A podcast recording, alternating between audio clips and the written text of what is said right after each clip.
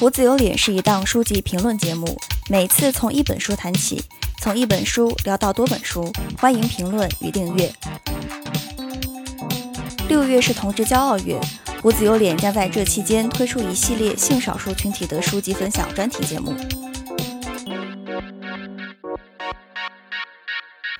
最近我参加了一个 LGBT 论坛，在场一共有三位酷儿讲者，两女一男。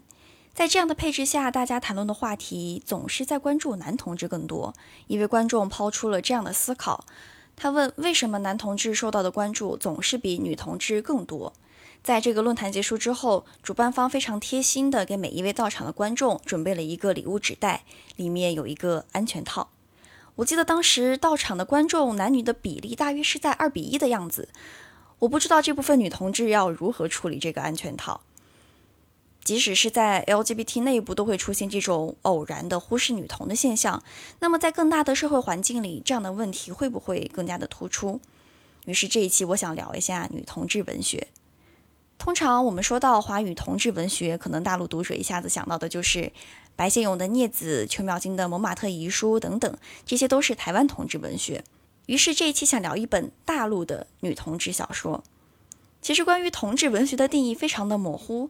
它是要求作者是同志身份吗？还是说作品里的主要角色是同志身份？还是说作品里必须要展现出同性的之间的爱或者性？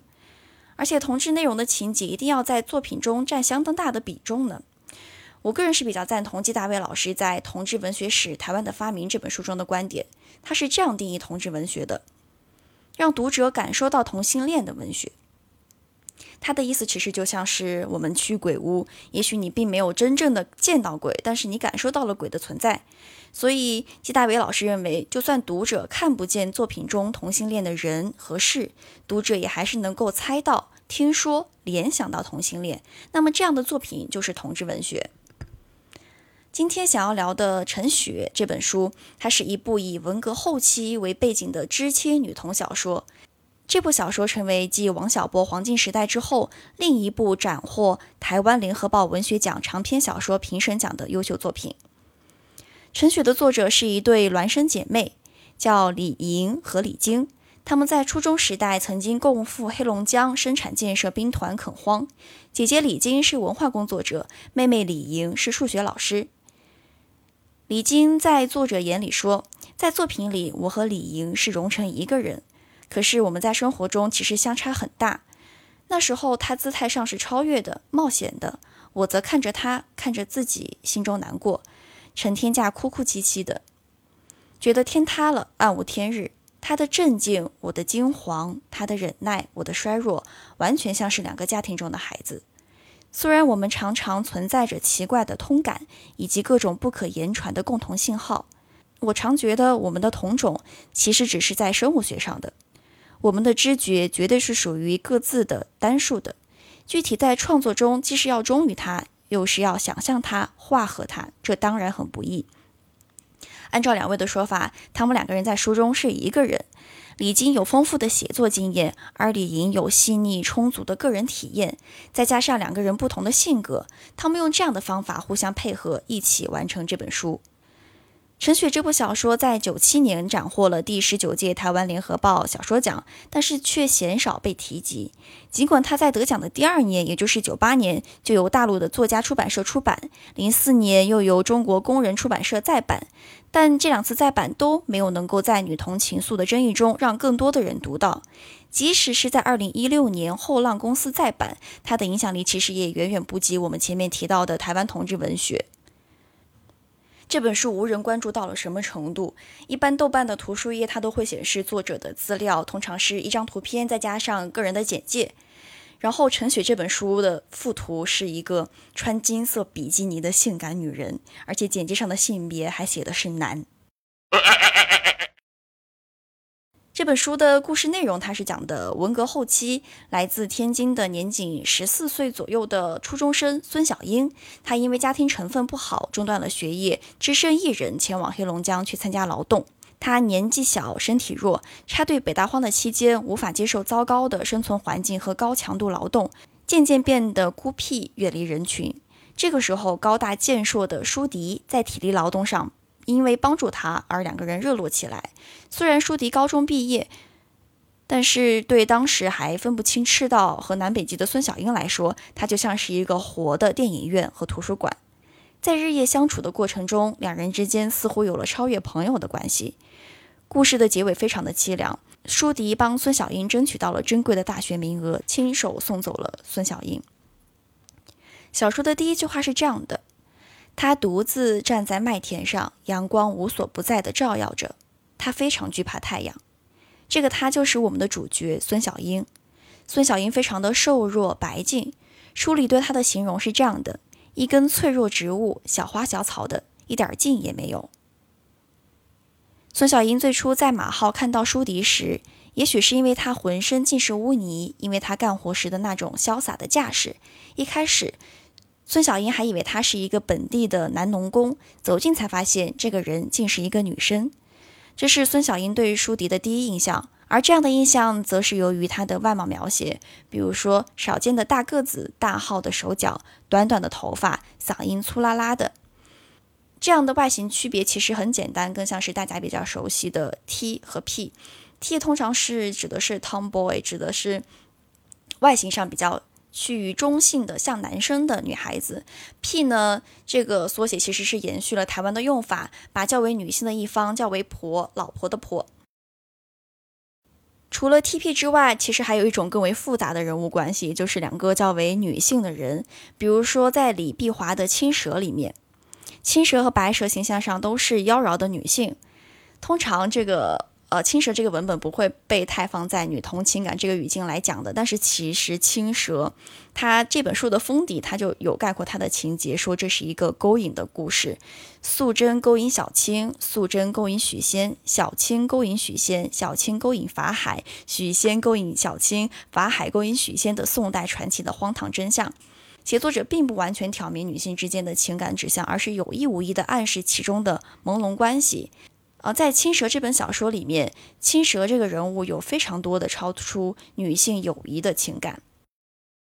青蛇里，小青情感上的隐忍体现在她甘居侧位，愿意为二人做配角。比如说，许仙留在住处，久久不愿意离开的时候，小青就只好走了。他想的是，一直以来，他生怕是我，我生怕是他，同吃同睡，连洗澡都在一起。但此后，我要把这位置让出来了。表面上看来这是一个退位或者让位的想法，但是从，呃，这个动词本身来看，它是有特殊含义的，因为讲话者必定是把自己放在主人位置上，才会有让的这个动作。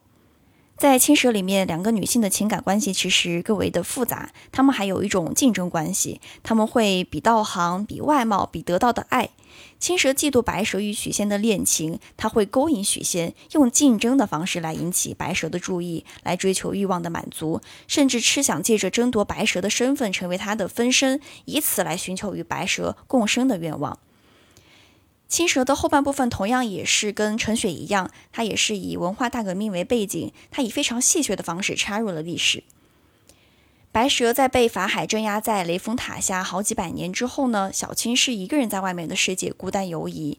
有一天，一群穿着绿的令人不安制服、围上红的令人不安肩章、高举红旗的小将将雷峰塔砸倒，白蛇得以重见天日。白蛇脱离雷峰塔的束缚之后。小青是这样写的：此刻，这两个女人又在交缠在一起，我们是彼此的新欢，直到天荒地老。在陈雪中，他们的情感温床也同样也是政治这个因素。历史就像是深山滨海一样，沉默的存在于故事之中。政治这个因素其实对于情感是一种促进的作用。这种巨大的未知和不可见，隐隐的矗立在他们的人物关系之中，深深的主导着人物的命运与故事走向。陈雪里的主人公受文革后续影响，进行知青下乡活动，而进入全新的社群，也就是兵团。在当时，黑五类家庭的子女被认为是政治不可靠，在升学和就业上都遭遇了巨大的阻力，因而他们也更愿意参加上山下乡。不仅是因为缺少出路，还有些人也是希望通过这样的方式，能够在政治上洗清自己。陈雪里的两位主人公都是这样的境况。不光荣的出身，使得两个人更加的亲密和熟悉起来。舒迪来自天津，他出身不好，算是小业主。公司合营之后，他家吃社会主义利息。到文化大革命之时，父亲受批斗，第二天人就顶不住了，喝了车间里现成的电镀液，自杀了。人抬到医院的时候，因为没有革命群众证明，医生迟迟不过来管。后来他父亲头一歪，死在他怀里。而孙小英对父亲的印象是老是写检查。三十年代，父亲自辅仁大学教育系毕业，随后去日本留学多年，研修东方教育学，边研究边从教，最终因为精神上无法摆脱频繁的政治审查而郁郁离世。他不仅承担了父亲的阴影，其他家庭成员也被连坐。比如支援新疆建设的哥哥，他的出身被定义为历史反革命；在文化大革命的时候，电台工作的姐姐，她的出身又被改成为反动学者。孙小英决定接受他们的教训，逃避可怕的罗网，敢冒天下之大不韪。他做出了越轨之举，偷偷烧掉自己档案里父亲的历史，报名去了兵团。两个人在聊各自家庭的时候，他说：“这些我就跟你讲了，你可得给我保密。”拥有了对方的秘密，因而内心变得紧密起来，甚至这种内心上的亲密也延续到了身体上。当孙小英讲到父亲的手时，舒迪便去握他的手，那是他们第一次肢体接触。孙小英喜欢舒迪手掌里面温温的热度，喜欢那种不同寻常的舒服的摩擦和挤压。这是一种深深的快乐，神秘的联系，足以抵消疲惫的东西。由他的手悄悄潜入孙小英心里。也许在粗糙钝重的生活里，我太缺少这种稀罕的感觉了。这又温柔又细腻的感觉如此宝贵，如此难得，被我敏锐地捕捉着，一经接触便迅速地吸收掉。在陈雪这个小说里，不仅有同性恋情，也有相当多的异性的恋情。不过呢，由于当时的社会环境，这些异性恋恋情反而被很快的扼杀掉。这也在相当程度上促进了女女之间的情谊，因为这是一种更为保险的生存的策略。比如说，里面的一位主角，呃，和一个男生的友谊出了圈。一天夜里下大雨，两个人在卫生间里胆大妄为的烂干，一时间连里上上下下都议论这件事。好几个晚上，连部灯亮着，召开排椅上的干部批斗会，批判会增加老职工和团支部代表，叫这两个人一次次交代，大家做批判。据说这位女生态度坦然，毫不隐瞒，自我批判也到了家。不过好些人难以满足，总是叫她细说、细说再细说。到后来，她的交代添枝加叶，有点像是瞎编了。另一位叫林丹饶的女生，之前有一位男友，后来她的男朋友走后门参军了，上部队打篮球，她受不了，老是一个人别扭着，还掉眼泪。后来又有两个北京男生争着要跟她好，尽管她谁也不搭理。有一天晚上，这两个男生在大食堂里缠着她，又当着她的面打架，一下子头破血流。这个女生就看不过，上去劝架，这就倒霉了。这两个人朝她撒野，忽然把她身上的衣服哗啦一拽，好几层，整个拽开了。这个事情马上成为了当地的一个大新闻。打那之后，这个人就完全垮了，患上了精神病。最后，这位女生喝了敌敌畏，勉强被抢救过来，肠子已经烧穿了。另一个促进女性情谊缔结的原因是兵团严格的纪律，这个纪律造成了男女性格严格划分，男女之间的物理距离被划分得清清楚楚，女性朝朝暮暮相对，进食、劳动，甚至连洗澡都长期处于同一个空间之中。书中有非常多的诸如此类的描写。他们当时劳作的砖瓦厂要成立一支篮球队，配合全团的篮球大联赛。当指导员让男生和女生一起打球的时候，书里是这样写的：男生女生平时基本上不说话，现在这样等于有场好戏看了。从这样我们可以看出，女性和男性接触的机会是少之又少，而即便有了这样的机会，他又会因为严苛的劳动任务无暇去谈情说爱。正是因为远离社会群体，甚至也脱离了异性恋霸权文化这个概念，所以也就形成了女性同性者的这样的一个。真空乌托邦，在这个单一同性的生活空间之中，这种情感上的需求很大可能就会转嫁到同性身上。波伏娃指出，女同性恋不是一种厄运，也不是被有意纵情享受的一种变态，它是在特定处境下被选择的一种态度。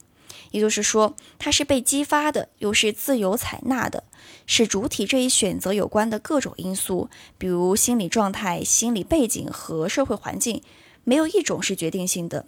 尽管这些因素对解释它有帮助，心理学家也对同性恋的产生原因进行了分类，其中包括禁欲性同性恋，它是指在某种特殊环境下做出的同性恋选择，一旦脱离该环境，就可能会转化为异性恋。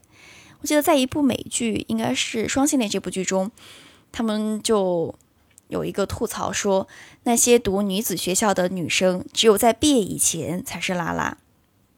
其实，在五四时期，也有许多发生地点在学校的女同小说，比如说像卢颖的《历史的日记》，林淑华的《说有这么一回事》，这两个作品都是现代女性早期写作中出现的同性恋情的小说。他们的情节都非常相似，都是两个女生在学校这个乌托邦环境中频繁接触，产生了情愫，结局呢也都是以其中一方出嫁而告终。像卢颖、林淑华还有丁玲这些五四女作家笔下的女同性恋，这些恋情其实更多是发生在恋这个心理的层次，并未体现在性这个肉体层面上。比较特殊的一个文本是郁达夫的中篇小说《她只是个弱女子》，内容涉及到了女女之间的性。包括使用各种辅助工具来完成性，不管是同性的性爱还是异性的性爱，都占据了文章的相当大的篇幅。当然，写作尺度也可能跟男性写作有关，因为他写作的内容是女同性恋，这个跟自己生活经验有一定安全距离的文本，写起来也就比较没有那么顾忌。当然，这个文本优秀的地方不仅仅是在于它的性的尺度。文本里每一个人物的选择和最后的悲剧处境都依附于历史背景。这个文本和郁达夫这个人都非常有意思。如果大家想听的话，我们甚至可以单独拿一期时间来聊。在陈雪这个文本中，女性之间的情感都没有处于某种双方约定的关系之中。也正是因为这种单方面的被遮掩的爱意，双方都非常难以辨认这种情感究竟是友情还是爱情。然后这样的困境就使得。爱情或者是女同性恋这样的外壳更加的朦胧，女性两者之间的情感认同就变得非常的曲折。情感最初的萌芽通常伴随着困惑和自我怀疑，而在情感确认这一点，性成为了助推器。女同性恋之间的性并不处于异性恋的传统定义框架之中，暂且将它分为两点来讨论。第一个是情欲意识，也就是精神上的。感情的觉醒，另外一个是情欲行为，身体上的亲密接触。陈雪中的自述者孙小英，她一直是困惑的、自我怀疑的。她能够分辨得出身体的需要，但并不能了解这种需要所蕴含的情感的意义。当她意识到自己对于舒迪的依恋的时候，她为自己的过分依赖而吃惊。她这样写：想想这么耳鬓厮磨的是怎么回事？是因为我崇拜舒迪，需要舒迪。毫无疑问，我们之间有情感，水草样的情感，是这样的纠缠人。它不是一种奢侈，它是一种必须。当女生们在宿舍叽叽喳喳聊性、聊欲望的时候，孙小英就觉得欲望好像就是一只阴凉的手，那是羞耻的、害人的。她这样写。我奇怪，宿舍里每个人在对这样字眼的讨论中，都不自觉地显出一份激动，一份过于热衷的热情，甚至他们的笑声忽然间都大得可怕，变得那么咋呼放任。当时，其中一个女孩去问孙小英：“孙小英，你知道女的怎么就会生孩子吗？”孙小英老实的回答她说：“以前我姐告诉我，和男人结婚之后，医生要给女的打一针，于是就怀孕了。”舒迪自然是比他更了解欲望了，但他对此采取的措施是压抑。这种情绪从两个人第一次见面就出现了端倪。他们第一次握手，握得那么紧，出奇的紧。他手掌里分明是想使上一些力气，却又控制着没有太使出来。当他们第一次意外睡在一起的时候，可是先不可能睡着。孙小英发现他整个人在悄悄颤动。似乎是想忍住什么，似乎是想少占地方，一种莫名的感觉将我摄住了，血液、心脏以及头脑忽然全部服从他。书底有一本普希金诗集，有一页被他画了线。那句话是这样的：在西伯利亚的矿坑深处，请将高傲的忍耐置于心中。类似这样的克制，能够在文本中找到多处痕迹。比如说，像孙小英举着冰片朝他笑，冰片轻薄，身体随着笑声小心抖擞。他好像被我感染了，或者被我震动了，一种奇怪的感觉困住他。当情感累积到一定程度的时候，这种隐忍就不再是某一方单向的行为，它就会蔓延到另外一个人身上。孙小英用第一人称写着：“从未体验过的亲密缚住了我们，以至于在工地上一见到日落就会心颤，就会拿眼睛来找。干活休息的空档，我们尽可能待在一起。这时不得不克制自己，以免出现过分的亲昵。”有一天夜里，孙小英的热水袋漏了。浸透了被褥，在寒冷的北大荒的冬天，舒迪朝瑟瑟发抖的孙小英说：“过来。”他们两个躺在一起，孙小英是这样感受的：他厚实的身体向我贴近，是十分有爱、十分小心的。他那浓黑的发团、坚实的臂膀以及圆满的前胸，带着宝贵的热度一并倾斜过来。他将手慢慢掀起来，从后面环绕我。一下一下抚摸我的脊背，抚摸格外小心，好像我的脊背是蛋壳做的，好像那手正在梳理我皮肤上的细汗毛。我产生了从未有过的震撼，这震撼带着害怕，可是没有再比这更舒服的了。这是天下最奇特的站立，最细腻的温存。我有些沉迷，沉迷在不知限度的快乐里，惊奇地发现。生命中原来有种非常动人的本能，直接抵抗了空虚、孤冷以及疼痛，多么好，相依相偎，多么好！我没有了意志，没有了思维，仿佛毛巾浸在温水里，身体里的每一根经纬都松软到了极点。孙小英没有细想这抚摸背后的含义，但是却在心里承认说。我喜欢这亲昵，非常喜欢这样的亲昵，又能够掀起快乐，这样的快乐又能够统治所有的感官。但是快乐是有界限的，对于这样一个懵懂的少女来说，感官也是有禁地的。在一次久别重逢后，他们俩又睡在了同一张床上。孙小英是这样感受的：好久不领略他的手了，海水般的手语曾给我多么舒服的感觉，现在又还在。可我发现，抚摸跟抚摸是不一样的。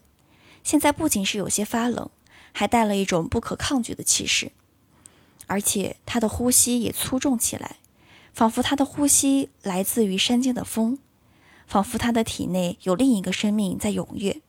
他幽深莫测，坚定不移。他令舒迪全身都变得热烫了，似乎他全身的肌肉与骨骼都在一起瑟瑟的抖跳。昏暗之中，努力看见他沉默的脸，他的下巴使劲往上翘，角度竟然是有些野的，竟将这下巴颏当作是一件武器敲撞我的脸。我躲闪他说：“怎么回事？你弄得我好痛。”他的手钻进我的内衣，触到他绝对不该触到的地方。这个刺激雷火般撞来，令我从头至脚打起寒战，彻骨的寒战，叫我一生都不会忘记。这个时候，孙小英使劲甩脱他，调转身去，紧闭眼睛，泪水噗噗地流到枕头上。他觉得自己所珍视的东西在一瞬间被撞碎，灵魂惶惶飘坠，坠向一个黑得极深的地方。当他再看到舒迪的脸，也觉得舒展出一种极陌生的粗鄙。同时，又在这个时候，孙小英看到舒迪的被子竟然像同旁边的被子完全打通。旁边睡着一个叫二丫的本地姑娘，这会儿正挨着舒迪的另一侧，也睡得正香。二丫的上半身不怕冷的赤裸着，两只圆滚的手臂投降一般朝上方扬着，发红的脸上布着放任的笑。孙小英觉得恶心，她想到这个字眼，心头一阵刺痛，强烈的恨厌几乎使她要跌倒。这个时候就能看到传输情感以及情感感知的唯一路径，就变成了嫉妒。和这样的醋意，这样看似走投无路的方式，其实也是女性情谊觉醒的重要的指示。孙小英对于舒迪的厌恶之情来得猛烈又暂时。孙小英在不见到他的时候，总是想着舒迪，甚至还想着要寄给他一封短信来托人捎走。这封信只有一句话：“问候你，盼信，围场孙小英。”这个围场是孙小英下放劳动的地方。舒迪收到了之后，又给他寄了一封道歉信，信是这样写的：“看见你，孙小英，看见你发蓝的眼睛，洁莹的脸，我把我的十字架忘掉。岁月如盘，你我心相连。可上九天揽月，可下五洋捉鳖，谈笑凯歌还。但是，假如我曾伤害过你，请你原谅。”让风把我的思念和祝愿送给你，遥祝你顺利，遥祝你坚强，紧紧地握住你的手。石慧瑶、舒迪，这个石慧瑶也是舒迪当时下放劳动的地方。收到信之后，孙小英就迅速的原谅他，一味的想，舒迪有知识、有教养，他赤诚的心里埋着多少正直和善良，而那晦暗的一夜算得了什么？再也别想那一夜了。总之，你不可能敌视他。于是，孙小英去探望舒迪的那晚，两个人因为聊到太晚，孙小英回不了连，于是就只能把灯关了，衣裳不脱，躺到舒迪的身边。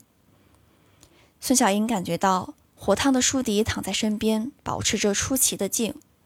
我了解这静绝对是不自然的，是一种意志叫他如此。意识到这点，心里不禁寒颤，竟有些百感交集。闭上眼睛，叫自己什么也别想，快睡。整整一夜，舒迪难得一动，就那么半趴半卧的僵着，像月亮地里执行任务的邱少云。到了凌晨，发现他早已比我先醒，人倚靠在窗角，静静的在那儿坐着抽烟，好像已经抽了很久。烟头暗暗的红亮，衬着他辉煌的脸，显出暖意。见我睁眼，他掐了烟，缓慢地抬起一只手来。按住自己的脑门，憔悴的脸对着我虚弱一笑。他说：“谢谢你来着，瞧我这退烧了。”孙小英心里突然猛烈抽搐，忽地扑过去，将他紧抱住，不打算再有任何控制，把脸贴上他微凉的额角，我们久久相拥。通常我们会觉得女性是敏感的、细腻的，但是这种敏感在女性之间，可能又会因为女性之间惯常出现的友谊而变得非常的迟钝，需要不同的刺激来使她们意识或正视到这份特别的情欲的存在。而肢体上的快感总是先于大脑认知的，好像跟大脑比，似乎身体是较为诚实的那一个。正是因为不是理性的决断，才更能够体现出这种情感的真实和纯粹。这样的情感也体现在了两个人对于对方的语言里。他们有很多非常朴素、很天真的话，比如说孙小英会这样对舒迪说：“我想我要是个小布头，就叫你掖在兜里，叫你带我到天涯海角。”而当舒迪头一次看到瘦弱的孙小英的时候，他觉得她就像一颗小泡菜。他还这样说：“你是一堆白兮兮的材料捏的。”你信不信吧？咱俩永远不可能真的分手。为什么？不知道。反正，假如说我是地窖里的土豆，你就是土豆上的芽子。其实这些都是一些非常傻气的话，但是又会觉得非常的真实和动人。书里另外一个可以称之为特色的地方，是在于它的北大荒的背景。因为我自己是南方人，而且是属于每年冬天都会许愿下雪，看见一点头皮雪都开心的一惊一乍的南方人，所以对于下雪呀、像冰天雪地这类的生活经验都非常的匮乏，于是就会觉得北大荒这类的场景特别的迷人。而且我自己啊，系统读过的同志文学，大多数也都是以校园啊、都市背景展开的，背景通常都是在南方。像这样北大荒背景的写作，其实在我看来是相当大的程度上开阔了库尔写作的新的地域。在我印象非常深刻的有两个场景，第一个场景是孙小英来回几百公里去探望舒迪。书里是这样写的：天是干冷天，风不扬尘，刺人接骨。太阳苍白着轮廓，仿佛一只冰做的驼子。雪也浩瀚，像白织锦似的铺得平展展。阳光射上去，扎深深地晃出无数亮次，让我不断的闭着眼睛，饱嗅着冰雪的腥气，觉得背靠的麻袋如岩石般冰冷，手指和脚趾冻得生疼。我想疼吧，只要有痛觉就不会冻死。到了晚上，我们就会有一个温馨的重逢。然后到了这两个人重逢的时候，是这样的：向眼科先生解绷带，舒迪将我棉帽外面的长围巾一圈一圈的慢慢绕开，动作极其小心。帽子刚刚摘了，他把手指插进我乱糟糟的头发里，轻轻地爬梳，令我舒服。抬手去揪眼睫毛上的冰疙瘩，被他一把攥住，制止说：“睫毛都要揪掉了。”另外一个我印象比较深刻的场景是围场，这个围场就是冰天雪地的一个芦苇荡，他们在这个地方劳作的任务就是割芦苇。他们睡觉的棉麻帐篷直接搭在冻土上，用厚实的雪层铲开，一层一层的刨出几个坑，支了木架子，沉甸甸的帐篷就被支撑起来，再在冻土上面铺一层木板，这就是他们的睡床了。帐中央的空地上横躺着一个大煤油坑，一头接出来铁皮烟囱，一头填烧木盼子和煤块。据说这是一种新式的地火龙。现在一进到帐篷里头，便会觉得暖气过剩，只是到处过于昏暗，棚顶太低，不免感到压得慌。他们的晚饭通常是冻白菜熬冻土豆。白天的馒头现在换作二合一发糕了，人叫人垂涎。但是一定要再控制一会儿，一定要先洗洗一通，享受一盆热烘烘的水。眨眼间，烟囱跟前冒出一长溜湿乎乎的棉絮，烟囱上面搭了一双冒气的棉袜。他们的火房设在他们帐篷的门口，饭菜的香气和烤着、洗着的味道一起渗进去，制造出难以形容的气味。没处跑，没处散，但是又没人在乎。一吃饭的时候，一揭开那个屉笼，甜丝丝的香气勾得人垂涎。这个时候，女生们都会涌上去，像僧人一样争抢贡品。一团白熏熏的大撑气忽地照过来，底下聚集着一颗颗痴缠的脑袋，饥不择食，头快扎到碗里了，筷子勺乱响，一片紧张的咀嚼声。两顿饭制令人无奈。叫你饿着就饿透，饱就饱透。一旦倒到铺上，发觉最最沉重的就是肚子。他们赶上伙食的时候，就会去捕鱼，用尖锐的冰凿在湖面上凿一个洞，然后在巢里面转着打捞，鱼就活蹦乱跳的跳到地上来了。这些女孩们就会拿出脸盆，一条一条的捡啊拾啊，一片欢呼声。打上来的鲤鱼、狗鱼还有泥鳅都不大，但是活泼鲜亮，可爱至极。可惜的是，眨眼间就僵住了，变成一个个冰溜子，拿起来硬邦邦的，还粘手。他们上厕所也非常的自由，找到一个较为隐蔽的地方上一号，这是天然的白色的厕所，干净的高级。温热的尿液使一块雪面酥塌下去，脚底响起嘎嘣的脆裂声。这样的生活听起来是非常新鲜的，但是其实身体上也会遭受很大程度上的病痛和折磨。比如说，像他们干完活回来，就会挑脚上的泡，拿一根细细的线穿进去，小心的拉，让里面的水流进。通常他们都会看见水泡里面的鲜肉通红，疼得钻心。一进到帐篷里，劳作完的人们都会像长毛狗一样，一抖一抖地甩掉冰雪，都累得不愿意讲话，脸会像腊肠般通红，不通红的则发白。发白的话就是受了冻的征兆，谁也不敢歇息，赶快从帐外盛进来一满盆雪，使劲搓手搓脚搓脸，搓到有知觉的时候，脸就会发疼发麻。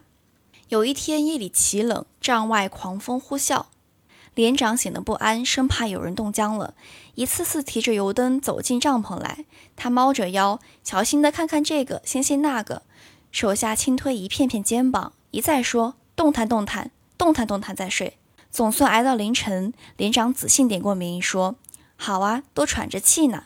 你们看看咱们的帐门吧，雪堆可堵实了。”有一次，他们在零下三十度的时候去出工，回来的时候发现人数不对，缺了两个人，一个叫周细珠，一个叫卢小芬。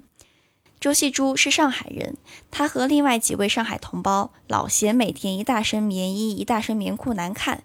说自己看着像一发倒数的炮弹，于是就和另外几个同伴商量说，要把这个又厚又笨重的棉裤改造改造，然后再套上鸡脚裤，走起路来精神。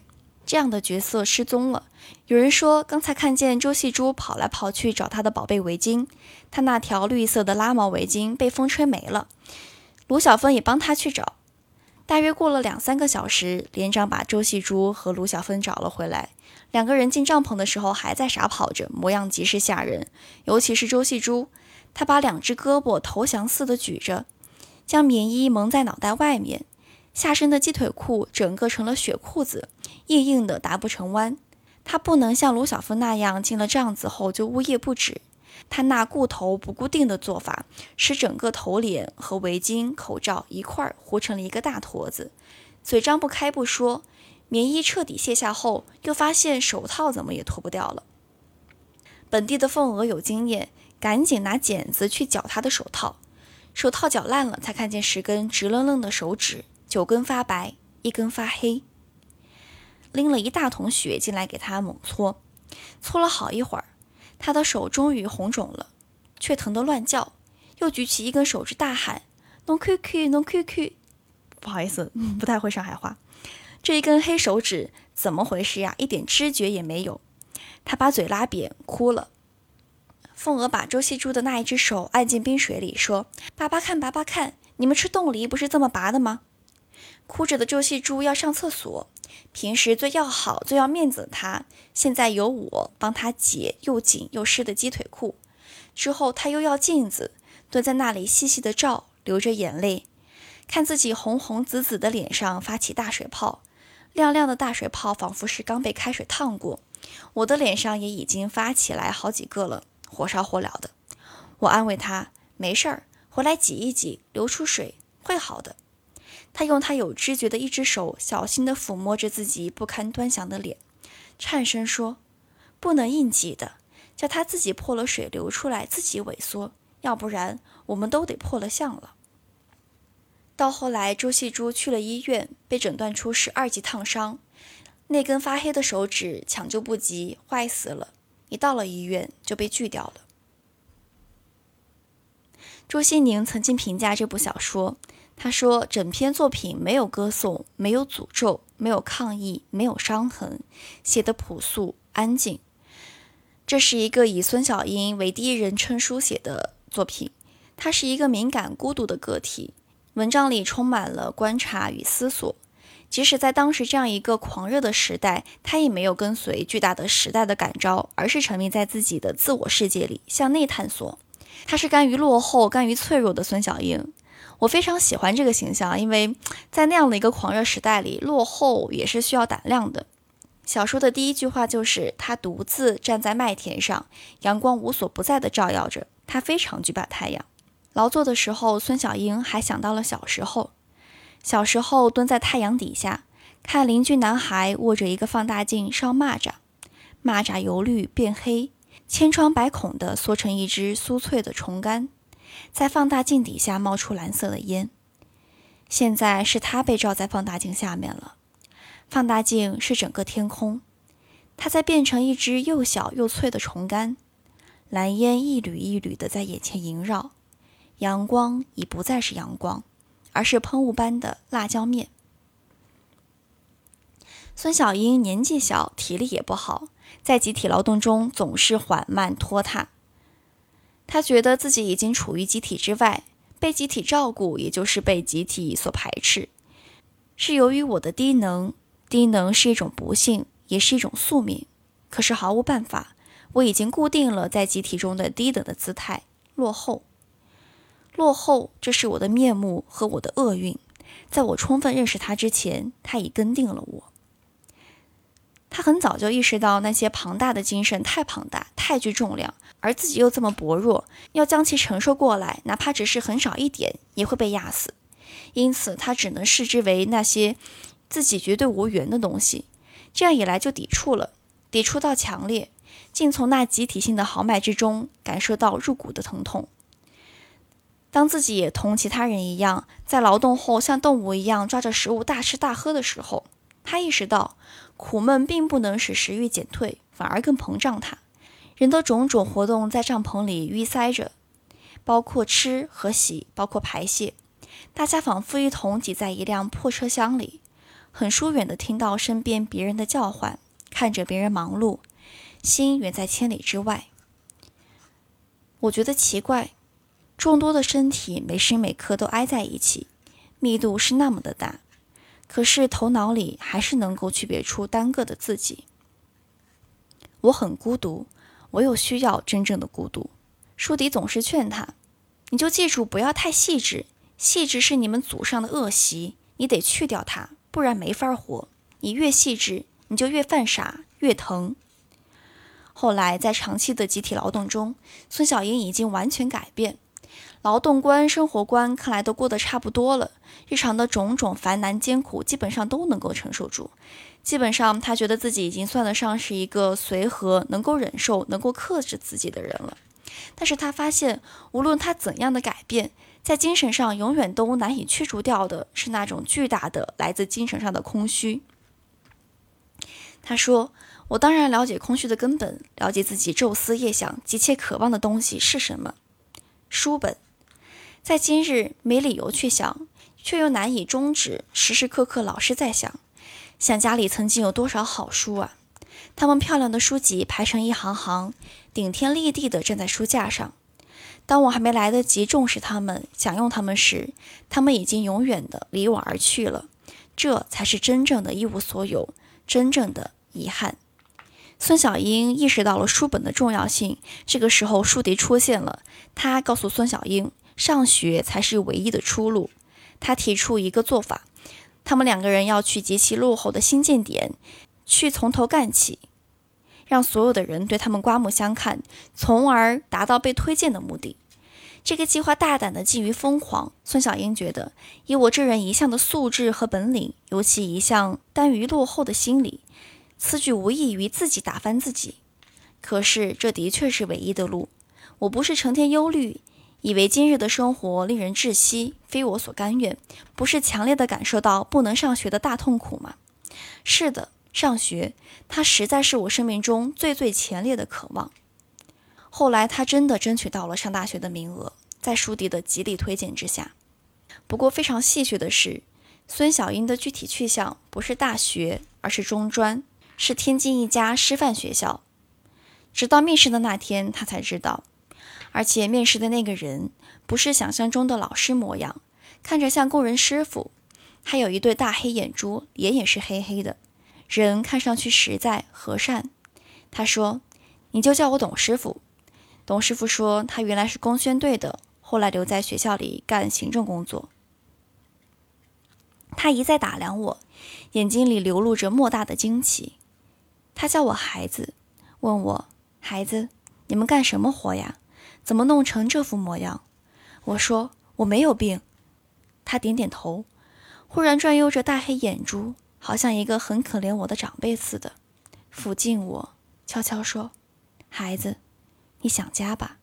我告诉你，你能回家了。”我一笑，控制着猛烈的心跳，把眼睛盯住他制服口袋上的一支金光闪闪的钢笔。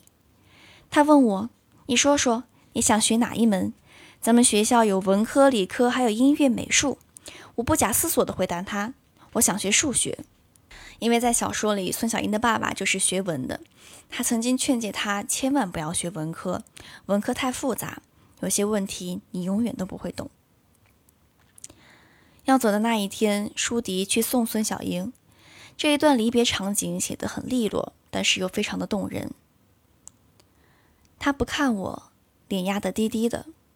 忽然，呼的一下，他把手上拎着的棉大衣朝我的脸照直直砍过来，几乎是粗鲁地说一声：“拿着吧。”说完，他别转身子往后走。我愣怔着接住棉大衣，看他疾步走远，眨眼间就跨上那辆回团的大客车。怎么回事，舒迪？难道你忘了，我再也用不上棉大衣了？而一会儿到了傍晚，你在长途车上会很冷很冷的。